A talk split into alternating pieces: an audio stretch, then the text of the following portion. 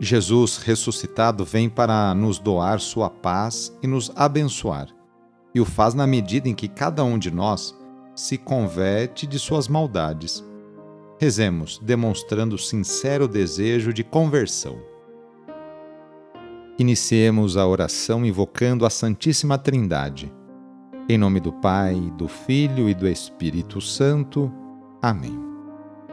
Senhor nosso Deus, nosso Pai, nós cremos em vós, nós esperamos em vós, nós vos amamos, nós vos agradecemos este dia e vos damos graças porque estamos com vida. Oferecemos este dia ao Senhor com todas as nossas alegrias e sofrimentos, com todos os nossos trabalhos e divertimentos.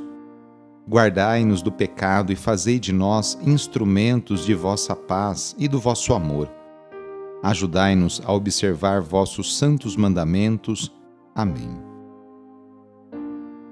Quinta-feira, dia 8 de fevereiro, o trecho do Evangelho é escrito por Marcos, capítulo 7, versículos de 24 a 30. Anúncio do Evangelho de Jesus Cristo segundo Marcos. Naquele tempo, Jesus saiu e foi para a região de Tiro e Sidônia Entrou numa casa e não queria que ninguém soubesse onde ele estava. Mas não conseguiu ficar escondido. Uma mulher que tinha uma filha com um espírito impuro ouviu falar de Jesus. Foi até ele e caiu a seus pés. A mulher era pagã, nascida na Fenícia da Síria. Ela suplicou a Jesus que expulsasse de sua filha o demônio. Jesus disse: Deixa primeiro que os filhos fiquem saciados, porque não está certo tirar o pão dos filhos e jogá-lo aos cachorrinhos. A mulher respondeu: É verdade, Senhor, mas também os cachorrinhos, debaixo da mesa, comem as migalhas que as crianças deixam cair. Então Jesus disse: Por causa do que acabas de dizer, podes voltar para casa o demônio já saiu de tua filha. Ela voltou para casa e encontrou sua filha deitada na cama, pois o demônio já havia saído dela. Palavra da Salvação. Jesus encontra-se fora de seu costumeiro campo de missão. Mesmo assim, não conseguiu ficar despercebido. Uma senhora estrangeira o descobre e, com um gesto de respeito, lhe pede a cura de sua filha possuída por um espírito impuro.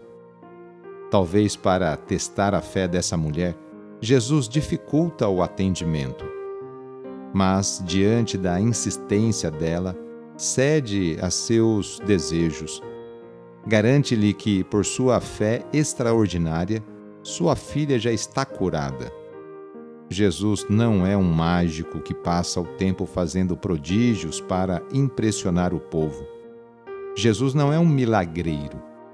O milagre se dá quando a pessoa que o solicita se dispõe a acreditar em Jesus e seguir seus passos.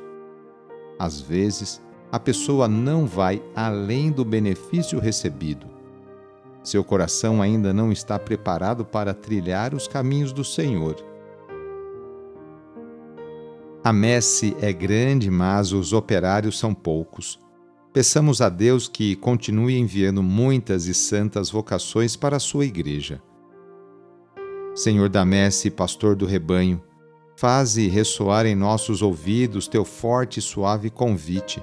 Vem e segue-me.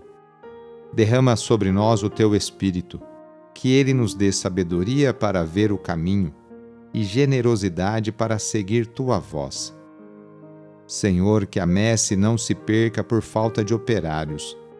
Desperta nossas comunidades para a missão. Ensina a nossa vida a ser serviço. Fortalece os que querem dedicar-se ao reino na vida consagrada e religiosa. Senhor, que o rebanho não pereça por falta de pastores. Sustenta a fidelidade de nossos bispos, padres, diáconos, religiosos, religiosas e ministros leigos. Dá perseverança a nossos seminaristas. Desperta o coração de nossos jovens para o ministério pastoral em tua igreja.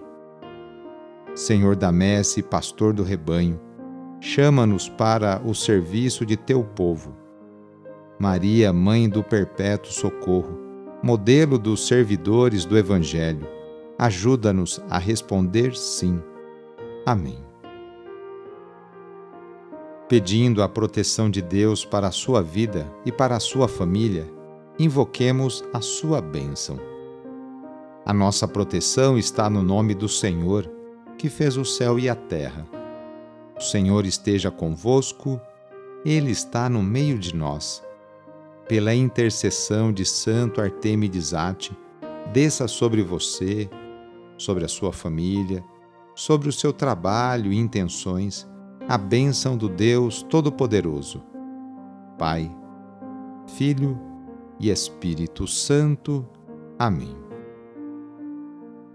O Deus de infinita bondade que expulsou as trevas deste mundo, expulse também de seu coração as trevas dos vícios e vos transfigure com a luz das virtudes. Sou o padre Edmilson Moraes, salesiano de Dom Bosco e moro atualmente no Oratório, em Cruzeiro, aqui no estado de São Paulo. Que Deus continue abençoando o seu caminho e sua vocação. Abraço e até mais.